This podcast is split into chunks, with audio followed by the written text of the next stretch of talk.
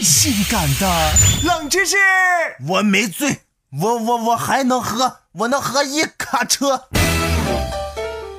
借酒消愁真的有效果吗？前有古人郁郁不得志，所以醉行于山水，以酒为乐。现在有年轻人情场失意，工作失利，一醉解千愁。那么，到底喝酒能不能解千愁呢？冷门指数三颗星。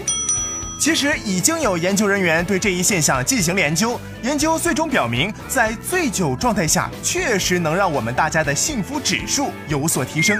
首先，血液中的酒精达到一定程度的时候，对中区的神经系统有兴奋或者抑制的作用，它会让大脑丧失对愁的执行力，可能还会有一部分人因此而产生兴奋感。体内酒精含量越高，就越容易达到这种兴奋的状态。我是一只小鸭子，咿呀咿呀哦。其次，大家都应该知道一句话，就是傻人有傻福。顾名思义，就是头脑简单，他没有太多的精力去处理或者思考另外的事情，而喝酒就能产生这样的效果。酒精会暂时麻痹人的神经，使人体的神经信号传输速率降低，所以自然而然就有一种消愁的感觉了。我的钱包在哪里？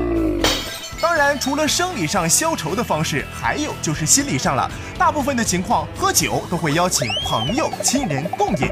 当喝酒到一定程度的时候，话匣子也就打开了，把压积心底很长一段时间的话都说了出来。再加上有好友相伴，心里会好受得多的。我跟你说啊，我们老板实在是太……